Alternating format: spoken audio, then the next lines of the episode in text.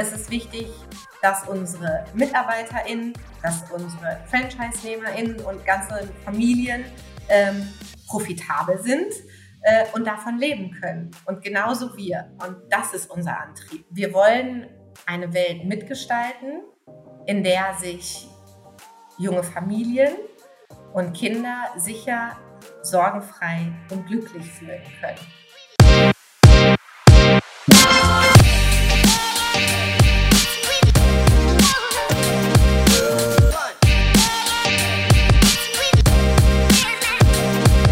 Mindset Movers Positive Entrepreneurship Podcast.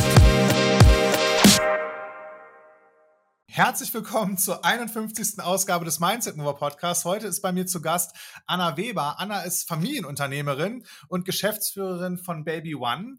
Und ähm, Anna hat die Nachfolge gemeinsam mit ihrem Bruder angetreten bei dem, ich glaube, 32 Jahre alten Familienunternehmen. Und wir wollen heute über ja, die Herausforderungen äh, in, in, diesem ganzen Handelsgeschäft sprechen. Wir wollen über Führung sprechen und über Kultur und ähm, ja, über, über das Unternehmerinnen-Dasein. Ähm, und Anna, ich würde dich mal bitten, äh, ich habe jetzt so ein paar Sachen zu dir gesagt, stell dich doch einmal so vor, mhm. erstmal als, als Mensch und äh, ein bisschen als Unternehmerin und dann dann frage ich weiter. Hi. Hallo Arne. Ich äh, bin Anna, wie du sagst, ich bin Familienunternehmerin. Ich bin jetzt 39 Jahre alt, habe selber zwei kleine Kinder, die sind jetzt fast fünf und fast sieben Jahre alt. Ähm, seit Anfang des Jahres äh, bin ich Geschäftsführerin von Baby One zusammen mit meinem Bruder Jan. Baby One, was machen wir? Wir ähm, sind ein Franchise-Unternehmen, haben circa äh, etwas über 100 stationäre Fachmärkte und einen Online-Shop und wir verkaufen alles für Baby- und Kleinkinder. Das heißt vom Schnuller bis zum Kinderwagen. Okay. Ich tippe mal, dass einige oder viele unserer Zuhörerinnen und Zuhörer ähm, schon mal im Baby One-Markt drin waren, zumindest die, die Kinder haben. Ähm, und mich interessiert mal, wann bist du darauf gekommen oder wann hast du aufgehört, das vielleicht auszuschließen oder war das immer eine Möglichkeit, äh, die Nachfolge anzutreten und, und euren Eltern ähm, ja in dieser Rolle als Geschäftsführerin zu folgen? Oder hattest du zwischendurch auch ganz andere Pläne und wolltest ganz andere Dinge machen? Wie, wie lief das eigentlich ab? Also ich hatte zuerst überhaupt nicht vor, ins Familienunternehmen zu gehen. Ähm, habe ganz klassisch BWL studiert, dann einen ersten Job gestartet, habe dann äh, meinen Doktor gemacht, ähm, war viele Jahre bei Vodafone ähm, im Bereich Personal als Projektmanagerin. Und äh, ich glaube, was wichtig ist zu sagen, dass diese Option, mal Baby One zu machen, natürlich immer irgendwie im Hintergrund greifbar war. Wir haben da aber nie total offen drüber gesprochen. Und unsere Eltern haben auch niemanden von uns, also wir sind insgesamt vier Kinder zu Hause, ähm, niemanden von uns da in irgendeiner Art und Weise rein äh, gedrängt oder sozusagen zur Übernahme erzogen, sondern das hat sich dann einfach ergeben. Also also finde find ich erstmal spannend, weil ich kenne auch andere Familienunternehmer, wo die Erwartungshaltung von zu Hause immer da war. Und ähm, wie kamst du darauf, das gemeinsam mit deinem Bruder Jan zu machen? Oder wie mhm. kamt ihr da drauf? Oder ins, insgesamt. Also ich finde das einen ganz spannenden Prozess. Also wenn das, wenn das schon mal ein freiwilliger Prozess war, was war so der Impuls, ähm, dass, dass du gesagt hast, jetzt möchte ich doch einsteigen und oder jetzt kann ich mir das vorstellen? Dass Jan und ich das zusammen machen, ähm, ist auf jeden Fall auch eigentlich Zufall gewesen. Ich glaube, das hängt stark damit zusammen, dass wir in einer ähnlichen Lebensphase waren. Wir waren beide an dem Punkt, wo wir unsere ersten Kinder selbst bekommen haben. Ähm, bei mir war es dann so, als ich nach meiner ersten Elternzeit wieder zurück in meinen Job gekehrt bin, habe ich einfach gemerkt, dass die Spuren, die ich dort hinterlassen hatte, mir persönlich einfach zu wenig waren. Und ich habe überlegt, was kann ich denn wirklich bewegen im Leben? Und habe dann für mich gemerkt, das Thema Konzern ist einfach nicht das Richtige, auch wenn mir der Job, der Job bei Vodafone unheimlich viel Spaß gemacht hat ähm, und ich immer noch finde, dass es ein tolles Unternehmen ist, aber für mich war es einfach nicht das Richtige. Ähm, ich möchte Fußabdrücke hinterlassen und möchte einfach auch wirklich die Option haben, zu gestalten, zu verändern. Und ähm, ja, da an dem Punkt habe ich einfach die Gespräche mit äh, meinen Eltern aufgenommen. Und bei meinem Bruder war es ganz, ganz ähnlich. Okay, ich lasse das mal als, als äh, Cliffhanger so ein bisschen stehen und, und wir kommen nachher nochmal zu dem Thema so Purpose, Sinnhaftigkeit und, und ähm, Fußspuren hinterlassen. Ähm, dann, dann erzähl mir doch mal ein bisschen von, von Baby One als Unternehmen. Also ihr seid, ähm, ihr seid ein Handelsunternehmen, das weiß ich. Äh, ihr habt äh, 100 plus Märkte und ihr seid ein Franchise-Unternehmen. Und wie verteilt sich das eigentlich? Ähm, oder wie relevant ist der, also ihr, ihr seid auch selber Händler und, und, habt eigene Märkte und betreibt eben die Franchise-Zentrale. Und ähm, das sind ja unterschiedliche Geschäftsmodelle. In dem einen seid ihr sowas wie ein Dienstleister und so ein Rahmenhalter, ja, äh, und in dem anderen eben selbst Händler und, und wie, wie funktioniert das eigentlich? Genau, also wir sind zuerst einmal Franchisegeber und ich glaube, das ist die wichtigste Rolle, die wir haben. Wir führen die Franchise-Zentrale in Münster. Das sind jetzt circa 120 Mitarbeiter, die hier gemeinsam mit uns arbeiten und wir machen eben ganz, ganz viele Dienstleistungen für unsere Franchise-Nehmer. Ähm, das startet mit einer eigenen Agentur und mit dem ganzen Thema Marketing und Branding und natürlich E-Commerce. Ähm, Einkauf ist ein ganz wichtiger Part, äh, wo wir ganz, ganz viel zentral regeln, einfach um natürlich auch die geballte Einkaufspower zu haben. Ähm, und dann gibt es eben verschiedene Dinge noch, die wir machen, wie die Rechnung etc. Also das ist eben unsere allererste Rolle, als Franchisegeber da zu sein und Dienstleister für unsere Franchise-Nehmer und alle Fachmärkte zu sein. Okay. Und darüber hinaus habt ihr auch noch eigene Märkte und, und genau. Äh, genau, wir haben circa ein bisschen mehr als 30 eigene Märkte, also ungefähr ein Drittel.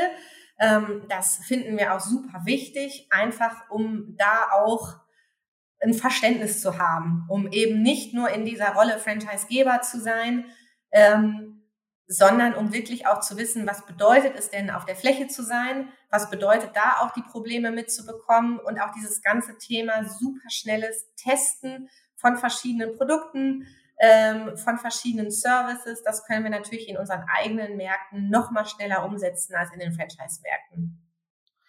Okay, und ähm, wie hat sich das Unternehmen jetzt gerade in den letzten Jahren, also ich glaube, ähm, Jan und du, ihr seid seit 2017 zumindest so laut LinkedIn äh, im Unternehmen an Bord und seid, seid, dann etwas später erst in die Geschäftsführung eingestiegen mhm. und habt jetzt seit, also seit Anfang des Jahres äh, ähm, ja. mal, die Macht übernommen, ja, oder die schön, genau. Ähm, also wie, wie, sah das Wachstum in den vergangenen Jahren aus? Ähm, und natürlich auch interessant, wie sah das Wachstum in, in dieser, ähm, dieser Corona-gebeuteten Zeit aus?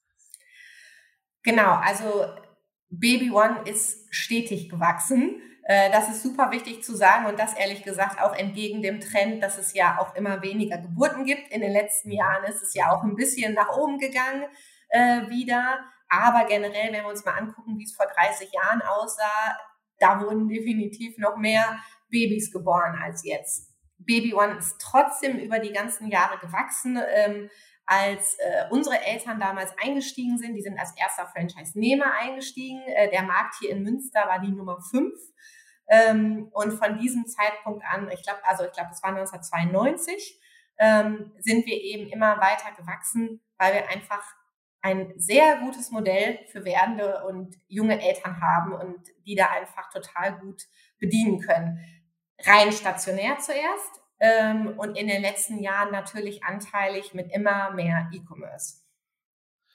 Und ähm, bei, beim E-Commerce habe ich mich gefragt, also es gibt ja wenig Kategorien im E-Commerce und ich habe mich ja auch äh, beruflich damit viel beschäftigt in den letzten Jahren, ähm, die ich sag mal, wo die, wo die Vorteile von einem stationären Kauf so überzeugend sind wie beim Kinderwagenkauf oder beim ähm, auch beim Kindersitz und so weiter. Und gut, beim zweiten Kind ist vielleicht so, ich habe mich dann einmal intensiv beraten lassen, weiß, in welches Auto was wie reinpasst und dann, dann kann ich das vielleicht nachbestellen. Äh, könnt ihr das irgendwie so ein, äh, runterbrechen oder unterteilen? Sind das, sind die E-Commerce-Umsätze eher so Nachkäufe, Zusatzkäufe und die, die klassische äh, Beratung für den ersten Kinderwagen oder ersten Kindersatz finden dann doch eher stationär statt oder wird das auch gerade so, ich sag mal, ähm, also teilst du das auch auf? Also im äh, Baby- und Kleinkindmarkt werden jetzt schon, ich glaube, es sind circa 30 Prozent online gekauft mhm. äh, von den Artikeln. Ähm, und deshalb gehen wir auch stark davon aus, dass auch komplette Erstausstattung online gekauft werden. Das haben wir bei uns vor allen Dingen im ersten Lockdown letztes Jahr, als auch wir geschlossen hatten, auch gemerkt. Was aber super wichtig ist, dass es ganz wenige werdende Eltern gibt, glaube ich, die nie einen Fuß in einen Babymarkt setzen, mhm. ähm, sondern rein eine Online-Customer Journey haben. Davon gibt es einfach wenige. Du hast eben den äh, Kinderwagenkauf als Beispiel genommen und das ist auch super wichtig. Das hat zwei Aspekte, warum wir da auch einfach noch an stationär glauben. Erstens ist es die Emotionalität. Also so dieser Kinderwagenkauf, wenn du dir noch total unsicher bist, meist sind halt die Großeltern dabei, weil die den Wagen auch finanzieren. Die wollen ja nicht einfach nur einen Klick im Internet machen, sondern die wollen aktiv dabei sein. Ja, ähm, das ist einfach noch, da, da ist Shopping eben auch Erlebnis. Und das kriegst du halt nicht so gut auf dem Sofa ähm, vor deinem Computer hin. Ähm, das ist der eine Punkt und der andere Punkt ist Convenience. Du versuchst oder testest einfach verschiedene Kinderwegen. Wir haben in unseren Märkten zum Beispiel Echtgewichtpuppen, damit wirklich gesehen wird, wie schwer ist denn so ein Wagen auch mit dem Gewicht des Kindes drin. Zusätzlich ähm, haben wir Rüttelstrecken, wo du gucken kannst, wie fährt sich denn der Wagen auch über unebenes Geländer verschiedene Wegen stehen da. Also in den meisten Märkten haben wir 60 bis 80 Wegen aufgebaut, die du auch testen kannst. Und unsere Verkäuferinnen sind einfach Bombe äh, und können dir auch zeigen, wie die verschiedenen Modelle ein- und ausgeklappt werden. Natürlich kannst du dir auch fünf Wägen nach Hause bestellen, die aufbauen und das selber testen. Ähm, das machen aber die wenigsten. Mhm. Und da sind wir natürlich aufgrund des ganzen logistischen Prozesses auch froh drum, dass die eher in den Markt fahren und das dort ausprobieren. Und ist das, ähm, also gerade wenn, wenn du sagst, ihr als die, die wichtigste Identität ist, ist äh, ihr als Franchisegeber, ähm, wächst in dieser, ich sag mal, E-Commerce-Boom-Zeit ähm, das Thema äh, Franchise, also oder das Thema mhm. stationärer Laden. Also findet ihr weiterhin Unternehmer, die bereit sind, ähm, ein, ein Baby One-Markt zu eröffnen? Und äh, wie funktioniert da eigentlich das Marketing? Verrückterweise funktioniert das total krass, ne? Da investiert noch jemand in stationären Handel. Verrückt. Ähm, wir wachsen ganz viel auch mit unseren bestehenden Franchise-Nehmern. Ich glaube, es ist wichtig zu verstehen, dass wir äh, im System derzeit nur ich glaube, jetzt sind es 28 stationäre, äh, singuläre Franchise-Nehmer haben, weil eben ganz viele Franchise-Nehmer auch mit uns wachsen. Das heißt, wir haben auch Franchise-Nehmer, die zwölf Märkte haben. Wir haben aber auch welche, die nur einen Markt haben. Ähm, und dann ähm, haben wir gerade auch noch einen neuen Franchise-Nehmer ongeboardet, der zum Beispiel ein eigenes Babystudio selbst betrieben hat und jetzt aber mit uns äh, in ein unter das gemeinsame Dach Franchise geschlüpft ist, um da einfach noch mehr Power äh, im Einkauf auf die Straße mhm. zu bringen. Aber das ganze Thema E-Commerce ist natürlich auch super schwierig als Einzelplayer zu regeln. Ähm, mhm. Und da ist es einfach gut, sich einer Gruppe anzuschließen. Und äh, ich glaube insbesondere dieses Thema Familienunternehmen, das leben wir eben auch absolut von vorne bis hinten. Und das ist dann den, den Einzelhändlern eben auch noch sehr nah äh, an ihrem eigenen Geschäftsmodell. Also all unsere Franchise-Nehmer sind selbst auch Familienunternehmer. Meist wirklich als Partner auch mit mhm. drin und jetzt auch nach den eben schon 32 Jahren am Markt auch mit den Nachfolgerkindern, äh, die jetzt äh, nach und nach auch nachrücken. Das ist ja spannend, dass ihr diese, mhm. diese Familienunternehmenskultur, dass die sich auch bei den Franchise-Nehmern durchzieht. Du hast gerade E-Commerce angesprochen. Das, ihr, mhm. macht das ja ähm, weiß gar nicht, ob ihr das anders macht als andere Franchise-Geber, aber ich habe das irgendwo in einem Podcast äh, gehört oder gelesen, ähm, wie, wie, dort euer Modell ist und dass, dass die, ähm, also dass es keinen zentralen E-Commerce-Umsatz oder Deckungsbeitrag gibt, sondern dass der, ähm, also dass alle, ich glaube, ihr habt, du hast vorhin gesagt, 90 ähm, äh, Händler sind äh, angeschlossen an, an, an den Online-Shop und äh, liefern, distribuieren selber an den Kunden die Ware aus. Das heißt, ihr habt 90 Läger und damit einen riesen Warenbestand und ähm, erfüllt wahrscheinlich damit so die Erwartungshaltung der, der Online-Konsumenten nach äh, äh Verfügbarkeit und Sortiment. Ja? Ähm, und wie, wie, seid ihr drauf gekommen, das, das so zu gestalten, beziehungsweise ähm, ja, wie, wie, habt ihr das, wie habt ihr das umgesetzt? Und ist das, also in meiner Wahrnehmung ist das ja ein Erfolgsmodell, weil ihr keine Opposition habt und, und niemandem Umsatz wegkannibalisiert durch einen zentralen Online-Shop, was ja, also was ich auch schon in anderen Modellen gesehen habe, sagen wir es mal so. Und das war wenig von, von Erfolg gekürt. Ähm, wie, wie habt ihr das äh, gebaut? Genau, also es geht ja da einfach super viel um Partizipation und äh, die Leute zu überzeugen und hinter sich zu holen. Die, die grundsätzliche Idee von diesem, das ist ja eigentlich ein Ship-from-Store-Modell, mhm. ähm, hatte damals schon unser Vater entwickelt und dann auch in Zusammenarbeit mit Franchise-Nehmern vorangetrieben wir haben natürlich alles andere getestet. Ne? Also wir hatten auch erst ein externes Fulfillment und haben das alleine geregelt. Es gab die unterschiedlichsten Modelle schon, die aber alle echt nicht gut funktioniert haben. Und äh, seit einigen Jahren ist eben die Idee von einem Ship-from-Store-Modell ähm, gewachsen, was im Franchise aber auch e echt nicht einfach ist, auch nicht gesellschaftsrechtlich ähm, auf die Straße zu bekommen. Und wir sind super froh, dass wir das geschafft haben. Und das ganze System ist ehrlich gesagt ganz kurz äh, vor dem Start von Corona ähm, auch wirklich ans, ans Laufen gegangen, zum Glück. Ähm, und die Grundidee hast du eben super gut erklärt. Also wir alles, der, der gesamte oder fast der gesamte Umsatz äh, vom Online-Shop geht aus unseren stationären Fachmärkten raus. Die sind alle ans Netz angeschlossen, derzeit noch in Deutschland. Ähm, Österreich und Schweiz werden aber auf jeden Fall noch folgen.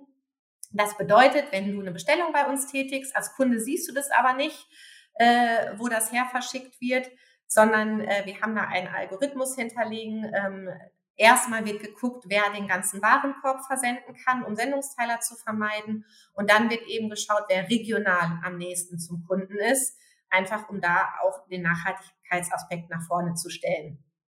Und dann wird eben die Ware im Fachmarkt von unseren Fachmarktmitarbeitern verpackt und zum Kunden geschickt. Die Retouren gehen zentral. Also das mhm. läuft nicht über die Fachmärkte, sondern das geht zentral und äh, das war auch unseren Franchise-Nehmern super wichtig und das äh, können wir auch gut nachvollziehen. Das macht total Sinn, okay.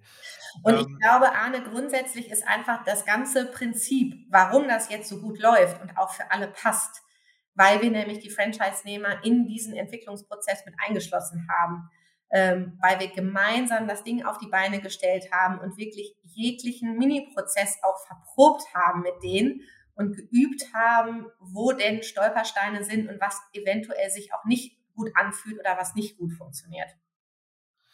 Die sind ja auch Teil des Systems. Da kommen wir gleich nochmal drauf, wie, wie, wie, ihr darauf blickt. Ich habe aber mir am Anfang, äh, bevor, bevor wir jetzt angefangen haben zu sprechen, noch eine Frage gestellt, ähm, die, die ich selber so gar nicht nachvollziehen kann. Also ich bin halt kein Familienunternehmer und, und ich bin halt in so einem Start-up-Unternehmer-Environment unterwegs und da geht es eigentlich immer darum, sehr ambitioniert in kurzer Zeit, was heißt kurze Zeit, das sind noch mal zehn Jahre ganz gerne, aber das ist trotzdem total überschaubarer Zeitabschnitt, Unternehmen aufzubauen, die werthaltig zu bekommen und die entweder zu verkaufen, an die Börse zu bringen oder, oder, oder.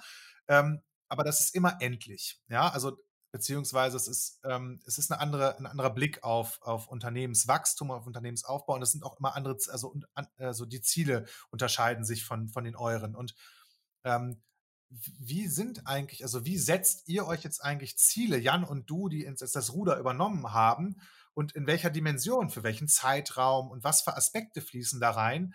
Ähm, und ich will jetzt ja gar nicht ausschließen, vielleicht geht es bei euch auch um äh, Wachstum, Ambition, Börsengang und keine Ahnung, ich, ich weiß es ja nicht, aber in meiner Wahrnehmung ist das ja ein Unterschied, ähm, so ein Unternehmen halt zu, zu übernehmen und, und, auch schon was übergeben zu bekommen, was Substanz hat. Und das möchte man ja in einer Weise auch vielleicht erhalten und so weiter. Also wie, wie blickt ihr darauf und wie setzt ihr euch langfristig Ziele? Ich glaube, das ist ein Riesenunterschied ähm, von eben Familienunternehmern hin auch zu, wie du es eben beschrieben hast, Startups oder wie die wachsen. Mhm. Ähm, wir planen kein Exit. Wir, wir planen auch nicht das riesige Wachstum, weil wir finanzieren uns aus dem Cashflow und das ist ein Riesenunterschied. Wir haben keinen Verlustvortrag, den wir vor uns herschieben, sondern es ist wichtig, dass unsere MitarbeiterInnen, dass unsere Franchise-NehmerInnen und ganze Familien ähm, profitabel sind mhm. äh, und davon leben können. Und genauso wir. Und das ist unser Antrieb.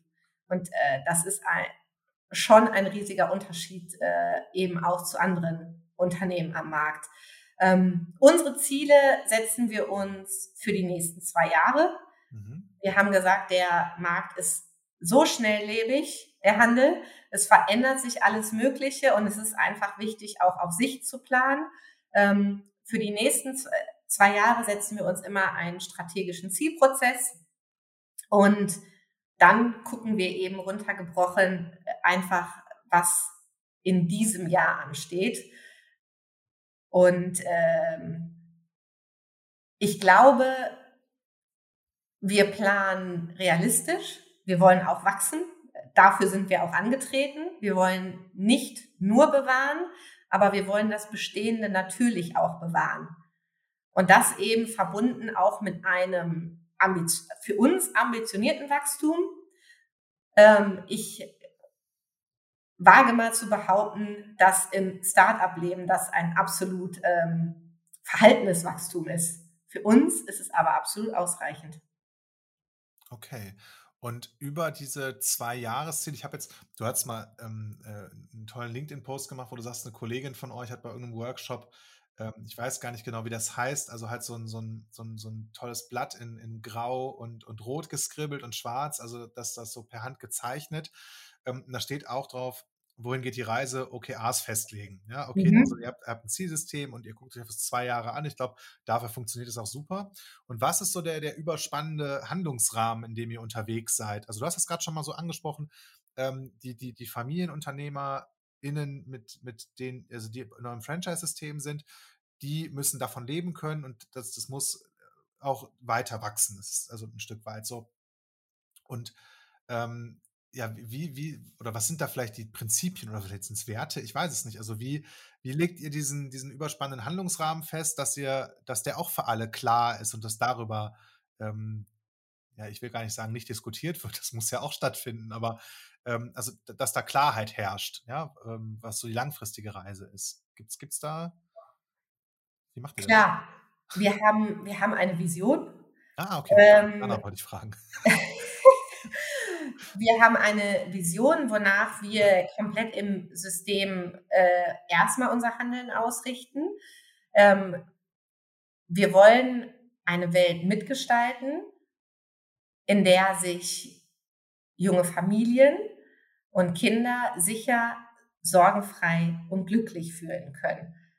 Und das ist eben, das ist der Rahmen für, für unser Handeln. Ähm, und demnach ausgerichtet haben wir natürlich auch strategische, äh, große strategische Ziele, ähm, auch im Sinne von ähm, Wachstum. Wir glauben definitiv, dass wir die Marktführerschaft für eben alles, was Baby- und Kleinkinder betrifft, ähm, im Rahmen von Omnichannel erreichen können. Und ganz wichtig, wir werden niemals Pure Online-Player werden. Ähm, wir wissen aber auch, dass rein stationär nicht ausreicht und auch nicht richtig ist, sondern das alles im Rahmen vom Omnichannel zu erreichen, weil wir in unserem Gebiet, ich sage gar nicht für den gesamten Handel, aber bei den Produkten, die wir verkaufen, ähm, wirklich glauben, dass diese Vernetzung der Kanäle genau das Richtige für die Kundin ist. Ja, das kann ich mir, das kann ich mir so, so wirklich gut vorstellen. Und es gibt, glaube ich, nicht viele Bereiche, in denen ich das so unterschreiben würde. Und das ist ja auch nur eine Meinung, ne? aber das, das ist total, also kann ich total nachvollziehen. Jetzt hast du gerade gesagt, ihr wollt eine Welt mitgestalten, in der Familien und Kinder ähm, kannst du mal wieder sicher, sorgenfrei sicher, und glücklich. Okay. Das ist total spannend. Wie macht ihr das, dass ihr diese, diese Vision ähm, also wie, wie, haltet ihr die am Leben und wie kommuniziert ihr die über die Zentrale? Wie viele Menschen arbeiten eigentlich bei euch in der Zentrale? 120 circa. 120. Also das ist ja schon mal eine Aufgabe, eine Organisation in der Größe, ich sag mal, ähm, ja, durch so eine Vision, ähm, also dass, dass die gelebt wird. Ja, es gibt ja so unterschiedliche Stufen, sag ich mal, jedem ist das irgendwie bekannt, das ist ja schon mal ein, ähm, dann ein gewisser Schritt und dann, dann äh, lieben und leben die einige mehr und weniger. Also was tut ihr da, um das am Leben zu halten? Einmal Richtung Zentrale, also äh, und, und dann einmal bei den, bei den anderen ähm, Familienunternehmen und Franchise-Nehmern? Also wie, wie funktioniert das in der Kommunikation oder? Erst einmal erzählen, erzählen, erzählen, erzählen. Du weißt sicherlich, wie oft muss man eine Botschaft senden, bis sie wirklich gehört hat? Waren das zwölfmal? Ich glaube, da gibt es, da gibt es Studien drüber. Also genau. wirklich, wir fangen bei jeglicher, ähm, bei jeglichem Coffee Talk, den wir zum Beispiel gerade mit unseren Mitarbeitern machen, bei jedem Event, äh, bei jeder Franchise-Nehmertagung, bei allem fangen wir erstmal damit an. Also wir haben eine Pyramide gezeichnet, wo wirklich auch klar ist, was ist die Spitze, das ist die Vision und wie bricht es sich dann herunter. Ähm, und ich würde sagen, erstmal kauen wir das ständig immer wieder durch ähm, und erzählen es, erzählen es, erzählen es. Aber was noch viel wichtiger ist als das Erzählen, dass du es eben auch in deinen Handlungen zeigst und dass du immer wieder jedem klar machst, warum du bestimmte Dinge tust. Und das eben wiederum auf die Vision, auf die Mission und auch auf die Ziele zu münzen. Und ich glaube, bei jeglicher Entscheidung, die später gefällt wird, ähm, in jede kleine Entscheidung kann man eben gucken, okay, wie zahlt das denn jetzt auf ähm, unsere Vision, auf die Mission, wie zahlt denn jeder Einzelne darauf ein? Wir haben zum Beispiel, um das jetzt wirklich in der Zentrale zu verankern, haben wir mit unserem ähm, Change-Team Workshops kreiert. Also weil es eine Pyramide ist, heißt es auch wirklich Pyramiden-Workshops, ähm, wo sich jedes Team nochmal genau überlegt, wie zahlt denn meine eigene tägliche Arbeit eben auf die Ziele des Unternehmens ein? Also was ist mein eigener Beitrag dafür? Das, also ich, die Pyramide habe ich übrigens auch auf dem, ähm, auch auf diesem gezeichneten Bild. Ja, ja sehr schön. Dann hast du gerade noch gesagt, ähm, auch eure, also ich kann das total nachvollziehen, dieses Wiederholung schafft Wahrheit und, und auch als Unternehmerin reflektierst du dich da zwangsläufig durch, wenn, wenn du eine Sache 12, 20, 30 Mal erzählt hast und irgendwann ähm, so ging das, geht das mir zumindest auch, merke ich mal so, hm, hier ist noch irgendwas vielleicht unrund oder ich bekomme ein Feedback. Also ich glaube, glaub, das funktioniert total gut. Und ähm, wie, ähm, ja, wie erreicht ihr dann die, die, die Franchise-Nehmer damit? Also eine Zentrale ist das, ich sag mal so, da, da besitzt ihr das, das Umfeld. Ich wollte ich wollt gerade schon sagen, ihr ownt das Environment, aber das ist kein Deutsch. ähm, ne? Also da, da habt ihr total Einfluss darauf, ihr könnt die Meetings ansetzen und, und ähm, wie, wie stellt ihr sicher, dass, das, dass diese Haltung dazu ähm, auch in, in, äh, bei den Franchise-Nehmern ankommt? Also gibt es da auch regelmäßige, äh, du hast das gerade schon gesagt, gibt es so Franchise-Nehmer-Veranstaltungen oder so, so jährliche oder vierteljährliche äh, ähm, Zusammenkünfte, Konferenzen? Wie, wie macht ihr das? Genau, und auch da geht es immer wieder darum, um es zu erzählen und natürlich wiederum da die Franchise-NehmerInnen eben auch zu integrieren. Mhm. Ähm, und ich glaube, da ist es noch viel wichtiger, die Beispiele zu erklären und die Verhaltensweisen, woran sich dann eben das auch wieder festmachen kann. Das heißt, die stehen auch mit auf der Bühne oder teilen auch äh, Erfolge, die darauf eingezahlt haben und machen damit sichtbar, wie bestimmte Handlungen auf diese äh, Vision einzahlen. Ne? Genau. Okay. So, dann hast du irgendwann in, in eurem, in irgendeinem Podcast gesagt, und du hast es auch bei LinkedIn äh, geteilt, du hast eine systemische Coaching-Ausbildung gemacht und das schon, glaube ich, vor über zehn Jahren, mhm. inspiriert durch eure Mutter, durch deine Mutter. Ja. Und ähm, du hast, du hast auch mal einen Beitrag zu, zu deiner Führungsphilosophie äh, oder eurer Führungsphilosophie geschrieben und dass die halt sehr geprägt ist von ähm, den, diesen ja, Denken in ganzheitlichen Systemen und diesem systemischen Denken. Vielleicht magst du uns mal erklären, was ist eigentlich System, also die systemische Lehre so ein bisschen oder und was, was hat oder was bedeutet das für dich? Also ohne das jetzt so Wikipedia-artig zu definieren, darum geht mir gar nicht, sondern ähm, wie, wie ist das für dich? Und ich habe auch ja, gehört oder wahrgenommen, dass etliche eurer Führungskräfte auch diese, diese systemische Coaching-Ausbildung gemacht haben was ja ein Stück weit sicherstellt, dass ihr alle in derselben Sprache oder, oder ja, in denselben Konzepten zumindest in der Lage seid, miteinander zu sprechen. Ne? Ob das dann auch schon immer so ist, ist nochmal was anderes. Aber ähm, erzähl uns doch mal, was ist denn eigentlich systemische, das systemische Denken oder systemisches Coaching? Mhm. Also erstmal will ich mir gar nicht anmaßen, das wirklich zu erklären, äh, was Systemik da ist ähm, weil es ja auch hochkomplex ist. Ich kann aber super gern erzählen, was es für mich ist oder wie wir es für uns übersetzt haben. Ja, super. Ähm, für mich war damals vor jetzt circa zehn Jahren das wirklich augenöffnend, wie systemische Führung oder systemische Sichtweise in verschiedenen Perspektiven denkt. Also das heißt, es gibt eben nicht nur deine eigene Perspektive, wie du auf die Dinge blickst, sondern wie fühlt es sich denn für dein Gegenüber an? Wie fühlt es sich für die anderen an? Und da reinzuschlüpfen und zu versuchen, aus deren Blickwinkel etwas zu betrachten, das hat eben auch meine Sicht auf die Dinge nochmal total verändert. Und das fand ich einfach immens und auch immens wichtig in, im beruflichen Leben, in Verhandlungen, in, in jeglicher Situation. Diesen Part fand ich total wichtig. Ähm, und dann hat systemische Führung, finde ich, einfach auch unheimlich viel mit Wertschätzung zu tun mhm. und sich die Zeit zu nehmen, auch hinter den Menschen zu blicken und eben auch zu gucken, wenn wir uns als System betrachten, was verändert sich denn, wenn zum Beispiel einer das System verlässt? Ich fand eben, dass dieses, ähm, dieses Bild vom Mobile immer so gut. Also es verändert sich einfach unheimlich viel, wenn du eine Sache bewegst oder wenn du eine Sache aus dem System rausnimmst. Und dann kannst du auch nicht so weitermachen wie zuvor. Und ich finde das auch für Teamdynamiken super spannend. Und diese Art und Weise auch mit Menschen umzugehen oder Fragen zu stellen, sich überhaupt eine fragende Haltung zu bewahren und nicht immer die Lösung zu wissen, ist übrigens als Unternehmerin auch nicht immer so einfach, weil meistens hast du ja die Weisheit mit Löffeln gefressen und weißt sowieso, was das Richtige ist. Ähm, aber da auch immer wieder zu versuchen, sich dran zu erinnern, einen Schritt zurückzutreten äh, und erstmal auf die anderen zu hören, das alles ähm, ist eben für mich systemische Führung. Das war auch der erste Gedanke, der mir gerade gekommen ist, als du das angefangen hast zu beschreiben. Ähm, also wenn du sagst, die, der Perspektivwechsel, ich nehme ja als, als Führungskraft oder als Unternehmerin nicht, nicht die Perspektive spekulativ von jemandem ein, sondern das, das kriege ich ja am besten fragend hin. Und es heißt ja nicht zeitgleich, dass ich die Meinung oder den Standpunkt übernehmen muss, sondern nur lediglich, dass ich den erstmal bereit bin anzuhören und mir dann irgendwie eine differenzierte Meinung zu bilden. Und das finde ich, das finde ich spannend. Das heißt, ähm, also ich habe ich hab keine systemische Ausbildung gemacht. Ich habe so unterschiedliche andere, andere Themen gemacht.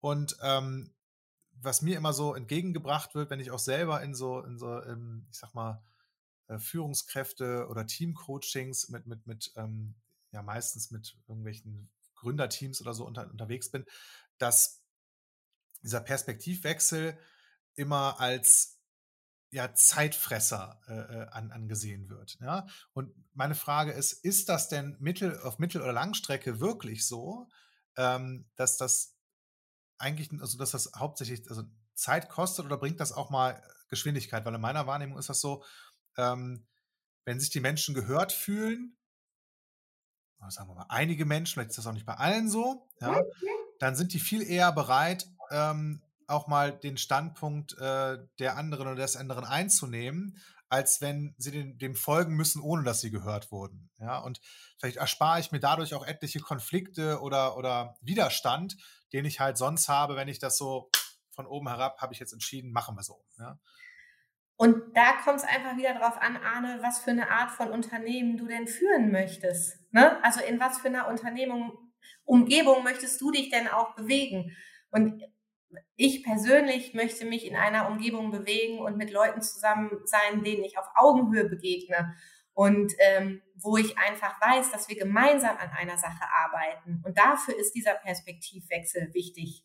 Wenn ich aber eigentlich nur Entscheidungen treffen möchte den ganzen Tag und durchregieren möchte, ist es auch eine Möglichkeit, aber das wäre kein Unternehmen, wo ich und wo auch äh, mein Bruder würde arbeiten wollen. Und so ein Unternehmen ist auch Baby One nicht. Ja, das, das, das glaube ich. Und äh, deine Mutter ist mal irgendwann vor etlichen Jahren darauf gekommen und hat selber so eine, so eine Ausbildung gemacht, fand das irgendwie toll oder wie ist das losgegangen, ähm, das, das als Teil eurer Kultur oder eurer die hat sich schon immer um das Thema ähm, HR gekümmert, ähm, hier in der Zentrale.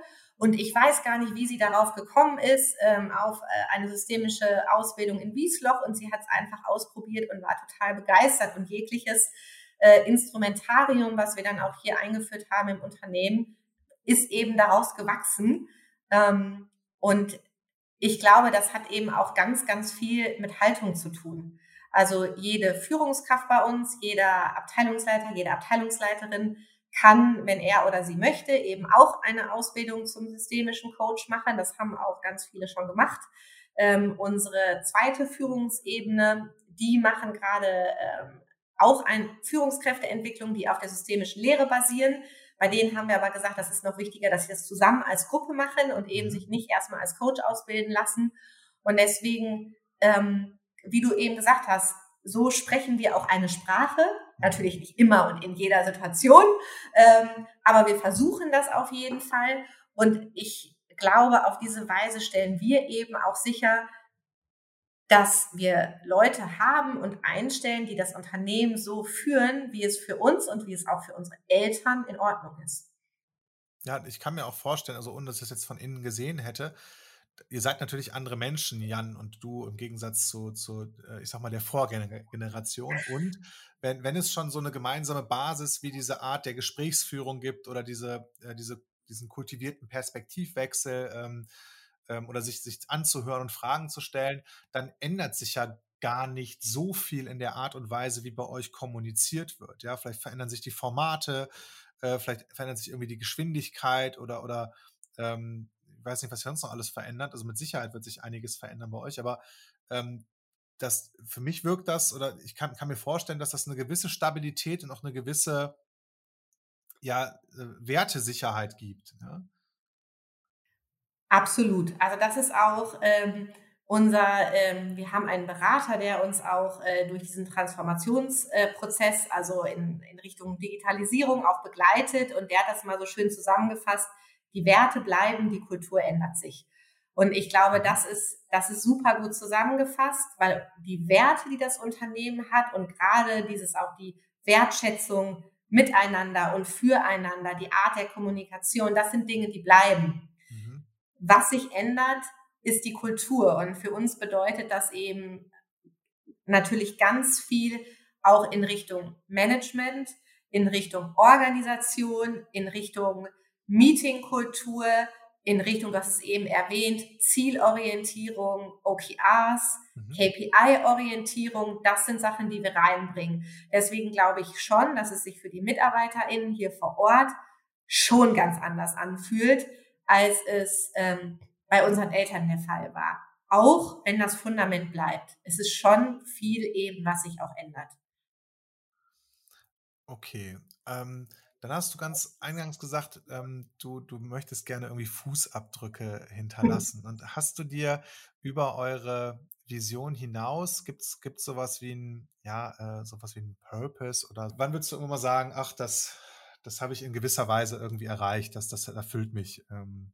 Ich glaube, es gibt da gar keinen, gar keinen bestimmten Punkt oder irgendwie ein bestimmtes Ziel, wo ich jetzt sage, wenn ich das erreicht habe, dann ist mein Fußabdruck da aber richtig schön im Sand, sondern ich mache das gerade schon und zwar jeden Tag, den ich hier zusammen mit Jan und mit unseren MitarbeiterInnen arbeite, wir hinterlassen was. Wir schaffen etwas, wo Leute gerne arbeiten, wo wir tolle Sachen für junge Eltern auf die Straße bringen. Und das ist, das ist für mich Fußabdruck hinterlassen. Das ist total stark und auch, ich finde das total inspirierend, dass du sagst, du machst das schon. Also das, ähm, also das, das wirkt auch viel, viel erfüllender als, als dieses Umzu. Ja, also wenn du das und das erreicht hast, dann, dann ist das so, sondern du machst das schon jeden Tag. Das, das ist eine sehr, sehr schöne Aussage davon. ja. ähm, und kannst du mir noch mal ein bisschen was über dieses, ähm, ja, über eure systemische, ähm, also diesen systemischen Einschlag in, in eurer Führungsphilosophie erzählen? Gibt es so ein paar Formate, die, die, die vielleicht bei euch oder die du die bei euch nutzt oder die bei euch ähm, äh, ja regelmäßig durchgeführt werden, die du vielleicht in anderen Unternehmen auch nicht gesehen hast, also wo du wirklich sagst, das ist wahrscheinlich äh, besonders oder, oder anders? Also ich glaube, an Formaten und so, da können wir überhaupt gar nichts vormachen. Also wenn ich jetzt zum Beispiel an meine Zeit bei Vodafone äh, zurückblicke, da hatten wir unendlich viele innovative Sachen, die wir auf die Beine gestellt haben. Ähm, ich glaube, es ist immer wichtig, in dem Kontext zu gucken. Mhm. Ähm, was da auch, was da einfach auch einen Mehrwert stiftet. Ähm, Seit äh, letztem Jahr haben wir zwei Change Managerinnen äh, eingestellt hier in der Zentrale, ähm, die bei allen möglichen Formaten und Ideen und Strategien äh, bei diesem Thema Leadership und Kultur ähm, mitgestalten und mitentwickeln. Und hier für die Zentrale haben wir erstmal gesagt, das Allerwichtigste ist uns das Thema Feedback. Das bedeutet, ähm, jeder Mitarbeiter, jede Mitarbeiterin bekommt jetzt vier unterschiedliche Feedback-Schulungen. Und das ist wirklich von der Basis an, damit jeder wirklich in kleinen Gruppen auch erlebt, wie fühlt sich an, Feedback zu bekommen, zu geben, was ist richtiges Feedback, was auch nicht, weil wir gesagt haben, das ist für uns wirklich der Schlüssel, um alles, auch was mit Agilität und whatsoever OKRs zu tun hat. Wenn du kein richtiges Feedback geben kannst, dann funktioniert das alles nicht. Das sind so die ersten Schritte. Dann haben wir natürlich auch allein aufgrund dieser ganzen jetzt digitalen Arbeitsweise unendlich viele Austauschformate, Coffee Talks, wo Jan und ich auch einfach immer Rede und Antwort stehen, ähm, wo aber auch immer ganz viel Raum da ist, ähm, um Dinge auszutauschen und zu erzählen. Ver alle möglichen Formate wie Mystery Coffees unter den MitarbeiterInnen, ganz viele verschiedene Abendformate. Was auch. ist ein Mystery Coffee-Termin? Äh, also weiß ich da nicht mit wem oder, oder? Du weißt nicht mit wem, genau. Du wirst zusammengewürfelt Cool. Und weiß wirklich nicht mit wem. Und es ist super spannend und super lustig. Und da haben sich jetzt auch schon Grüppchen gebildet, die einfach, also jetzt ist es ja nicht mehr dann Mystery, wenn die Gruppe zusammen bleibt, aber die einfach zusammenbleiben. Und gerade dieser, ich sag mal, nicht forcierte, abteilungsübergreifende Austausch ist mega wichtig, weil du bekommst ja nicht mal so viel mit von den anderen Leuten, weil eben auch alle im Homeoffice hocken. Ähm, und wir geben uns unendlich viel Mühe gerade für unseren Onboarding-Prozess. Also insbesondere neue Leute ähm, gut abzuholen und gut onzuboarden in diesen Zeiten ist echt nicht einfach. Ähm, und ich äh, glaube, das gelingt uns gerade richtig gut. Wie bekommst du das denn eigentlich hin? Also du bist ja, bist ja nicht nur Unternehmerin, sondern auch, auch Mensch, ja, und, und hast ja wahrscheinlich auch äh, ähm, ja, du hast zwei Kinder, du bist in einer Partnerschaft und so weiter. Ähm, und du hast irgendwann mal gepostet bei, bei LinkedIn, dass du nie genug Zeit für, also nie mhm. genug Zeit für Gesprächsführung hast oder für, für Führung, also für, mhm. für MitarbeiterInnen da zu sein und, und ähm, dass du dir das wahrscheinlich noch wünschst, dass der Tag vielleicht dann mehr Stunden hätte, um, um noch präsenter zu sein, um noch mehr im Dialog zu sein mit, mit anderen. Und wie, oder ja, wie bekommst du das eigentlich hin? Erstmal so, wie gut oder wie schlecht so in der Selbstwahrnehmung? Oh Gott. ähm, so den anderen Rollen, die, die du als, als Mensch noch inne hast, irgendwie gerecht zu werden, neben deiner Rolle als Unternehmerin und, und, und ja auch als, als, als Führungskraft oder ja. Also ich nehme da gerne Wunderrezepte entgegen, das hinzukriegen. nee, ich glaube, auch das ist jeden Tag ein bisschen besser werden. Hm. Ähm, ich glaube, Kern von dem Ganzen ist 100 Prozent in der jetzigen Situation da zu sein. Also das heißt, 100 Prozent hier im Job da zu sein, genauso aber 100 Prozent zu Hause da zu sein. Heißt, wenn ich einen Nachmittag mit meinen Kids mache oder einen Abend, Handy zur Seite, bei denen sein und nicht noch tausend andere Sachen im Kopf zu haben. Da bin ich aber noch nicht. Ne? Ja. Also es ist ein Lernfeld und ich glaube, damit hängt es echt viel zusammen. Es ist ja auch, das ist Unternehmerin sein ist ja auch nicht nur ein Job. Das ist ja auch eine Lebenseinstellung. Und deshalb finde ich, kannst du das auch nicht irgendwie in Stunden packen.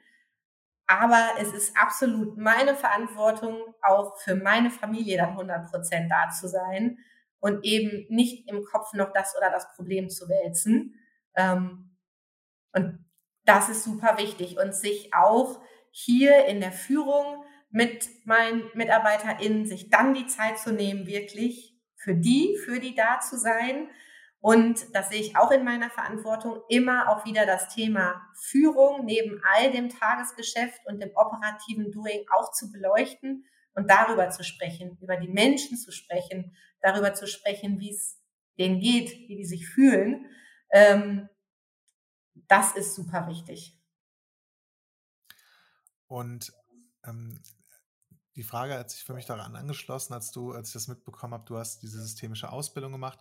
Ähm, ich weiß gar nicht, wie lange das geht, aber wahrscheinlich irgendwie mehrere Tage oder mehrere Wochenenden oder mehrere Wochen. Und ähm, war, war, das für dich so eine einmalige Sache oder äh, nutzt du sowas häufiger für dich und, und besuchst irgendwie Seminare oder, oder nutzt, nutzt, nutzt irgendwie, nutzt, nutzt Coaching oder liest was dazu oder ja, also wie, ähm, wie viel Zeit und, und, und ähm, das ist ja auch so ein bisschen Me-Time, ja, mhm. verwendest du so auf persönliche Weiterentwicklung und, und was machst du da?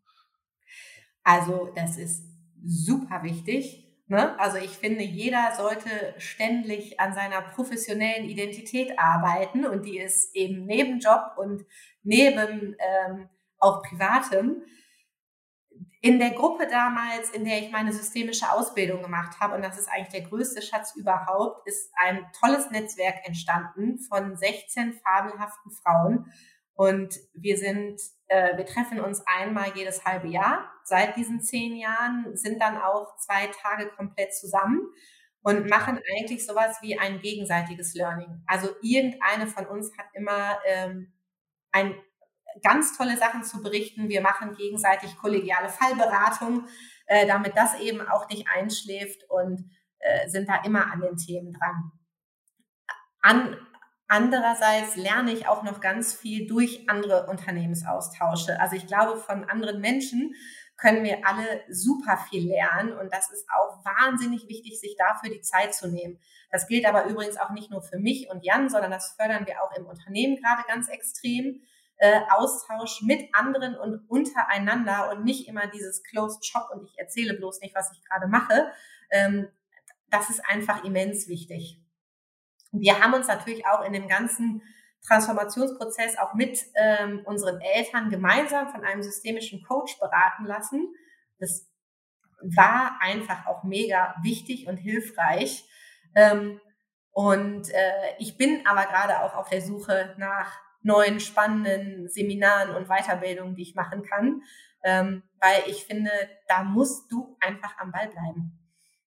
Ja, spannend. Äh, also ich, ich kann das total nachvollziehen und, und für, für, mich war das, äh, ist das jedes, ich mache das so auch so jedes Jahr und mhm. versuche mir da Zeit für zu nehmen. Und ich gehe da eigentlich immer mit so einem Hochgefühl raus. Oder ja. ich komme jetzt gerade vom EO-Retreat und ohne da inhaltlich was zu erzählen, ich bin auch wieder so, ich sag mal so beseelt, ja. Ähm, und so wieder, wieder voll mit, mit Erkenntnissen und ähm, habe mir natürlich auch so Takeaways aufgeschrieben, wo ich dann gesagt habe, da, da, daran möchte ich jetzt wirklich mal arbeiten an mir ja. und das möchte ich jetzt wirklich mal mitnehmen und fokussieren. Ähm, weil das eben so, so, so wertvoll ist. Ähm, wenn, wenn es nicht nur eine Inspiration bleibt, auch das ist ja schon wertvoll. Also wenn ich das wirklich dann hinbekomme, das in, in mein Leben zu, zu integrieren und ähm, ja, da, da, da dann mehr nachzuleben. Ähm, aber das hast du gerade gesagt, ja. Ihr fördert auch den Austausch von, von ähm, euren MitarbeiterInnen mhm. in, in diesem Kontext, also auch, dass sie sich über das Unternehmen hinaus vernetzen mit anderen. Und wie, wie, wie, wie macht ihr das? Die allerersten Austausche haben wir angestoßen. Ähm, natürlich auch ist es wichtig, dass dass wir sagen, hey, ist es wirklich okay? Ne? Also ja. da auch, also ein Austausch funktioniert ja nur, wenn du auch Tacheles redest, wenn Richtig. du auch Zahlen redest und wenn du da offen und ehrlich bist. Ähm, deswegen die allerersten Austausche haben wir angestoßen. Und jetzt ist es aber auch so, dass ganz viele MitarbeiterInnen von uns auch selbst anfangen, ähm, cool. sich da Netzwerke zu suchen. Über LinkedIn finde ich zum Beispiel klappt das auch hervorragend. Ja. Ähm, unsere Change Managerinnen haben sich da zum Beispiel auch eine OKR-Austauschgruppe gesucht. Ähm, mit denen sind die jetzt im regen Austausch. Also ist, ich finde, wenn du mit offenen Augen und Ohren durch die Welt läufst äh, und da einfach auch gute Kontakte sammelst und mit denen im Austausch bleibst und da immer wieder auf Vernetzung achtest, dann kann das nur wertvoll sein. Ja, stark. Das ist, ist ja auch mal echt super, also tolles Nugget, äh, auch für alle Zuhörerinnen und Zuhörer, ähm, wie, wie, man das im Unternehmen fördern kann. Und ich glaube, ich, ich, ich kenne das ja also in, in, aus, aus, meiner eigenen Erfahrung, diese, dieser Erfahrungsaustausch, wie andere das machen, da, da ist oft so viel äh, Erkenntnis und Aha dabei, ähm, und, wenn man da mal ein bisschen tiefer geht und das auch wirklich komplett teilen darf, wie du schon sagst, mit Zahlen und, und äh, Ross und Reiter zu nennen, mhm. ähm, dann ist das eben auch für andere umsetzbar. Ja. Genau, wir haben dann einfach NDAs sozusagen für das gesamte Unternehmen unterschrieben und äh, dann los. Ja, spannend. Dann, ähm, also die, dieser Übergang äh, von, von, ich sag mal, der eurer Elterngeneration auf euch beide, der ist jetzt ja schon dieses Jahr so vonstatten gegangen. Aber an, an welchen ähm, Punkten ähm, oder an welchen Herausforderungen bist du da nochmal richtig gewachsen? Oder wo war es, äh, ja, äh, wo hat für dich halt nochmal persönliches Wachstum stattgefunden in diesem Prozess? Vielleicht auch in der Phase davor, als, als ihr das geplant habt und du noch nicht, ich sag mal, ähm, also als, als deine Eltern noch mit dabei waren und, und das noch nicht alles auf euch übergegangen ist, also wo, wo in dieser Phase war für dich noch mal, waren für dich nochmal so Wachstumsmomente dabei?